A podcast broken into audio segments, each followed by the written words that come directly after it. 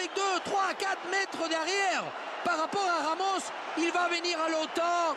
Il va venir lui faire l'amour sans préliminaire, laisser la carte de visite, parce que ce qu'il lui a fait avec Casillas et, Ramos, c'est incroyable.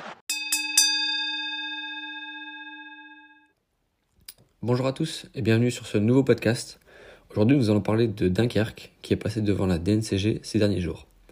Donc, le SLD ne pourra donc pas se renforcer pendant le mercato hivernal. Dunkerque va finir la saison 2020-2021 avec son effectif actuel, privé quasiment jusqu'à la fin de la saison de Kevin Rocheteau et Nicolas Brunel, victimes d'une rupture des ligaments croisés.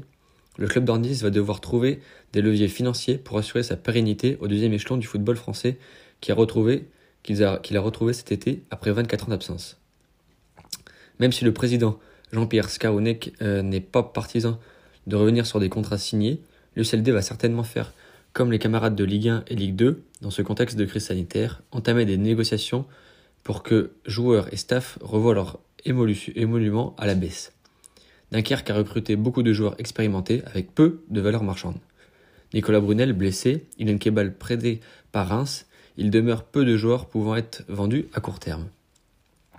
Arunassi, le piston gauche, a été approché par Dijon, Strasbourg et également Amiens, qui pourrait laisser partir son latéral gauche Sanassisi.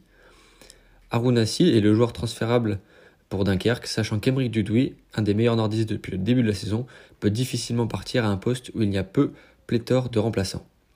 Bien calé sur le plan sportif à l'issue de la phase allée, le CLD va devoir faire corps pour éloigner les nuages à l'horizon.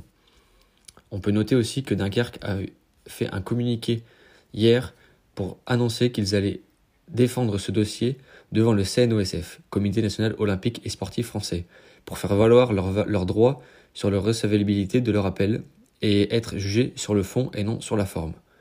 Ils réfléchissent aussi à saisir la haute autorité de la FFF. Merci à tous et à très bientôt pour un nouveau podcast. Il part avec 2, 3, 4 derrière par rapport à Ramos. Il va venir à l'OTAN. Il va venir lui faire l'amour sans préliminaire, laisser la carte de visite, parce que ce qu'il lui a fait avec Casillas et, et Ramos, c'est incroyable.